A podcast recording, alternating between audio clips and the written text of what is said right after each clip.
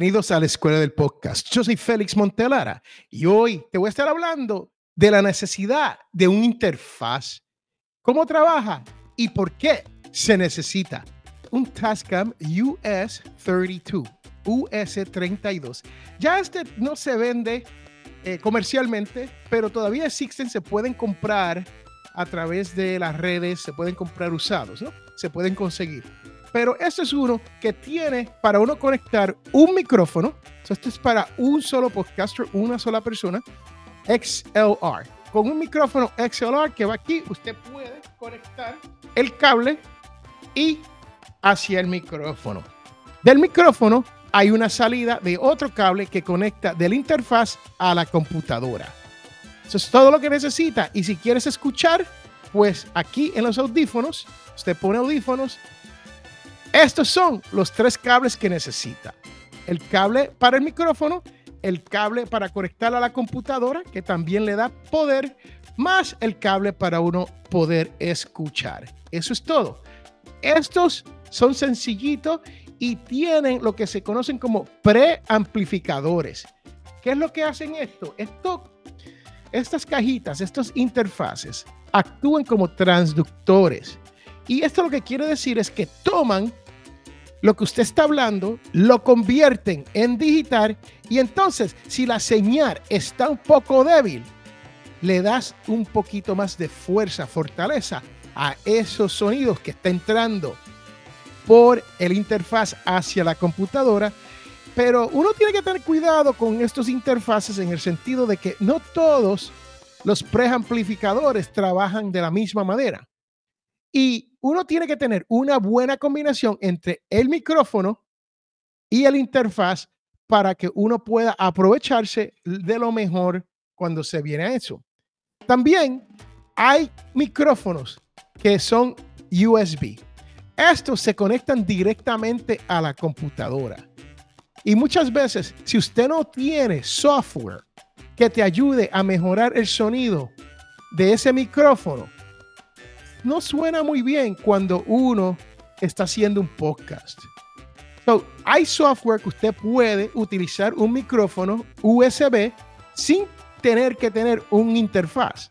Pero por la mayoría de los podcasters usamos el interfaz, la cajita. El otro que tenemos aquí es el Zoom PodTrack P4. So, eso es un interfaz, pero este es portátil. Este tiene baterías, una cajita para baterías aquí. Usted se lo puede llevar para donde usted quiera. Más, este tiene XLR para cuatro micrófonos. O sea, usted podría poner cuatro de estos micrófonos más tienes para que cuatro personas puedan escucharla a la misma vez. Y lo más interesante, también es grabadora y te puede grabar todo en una sola sentada. Tan simple como eso. Este es otro tipo de interfaz que tenemos disponible para nosotros, más tenemos esta interfaz que se conoce como el mixer. Esto es enorme de grande. Esto es un mixer profesional y este es análogo. So, este hay que convertir la señal cuando uno lo conecta hacia la computadora. Ahora, venden de estos mixers ya digitales que van a través de USB a la computadora. Usted conecta su micrófono y conecta el cable hacia la computadora y eso te va a trabajar como un interfaz.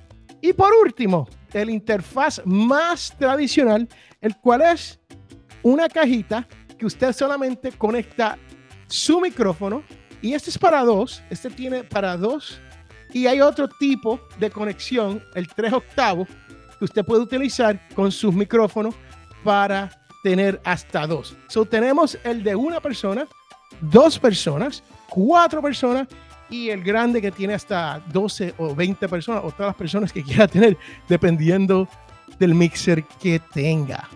So, con eso dicho, ¿para qué queremos una interfaz?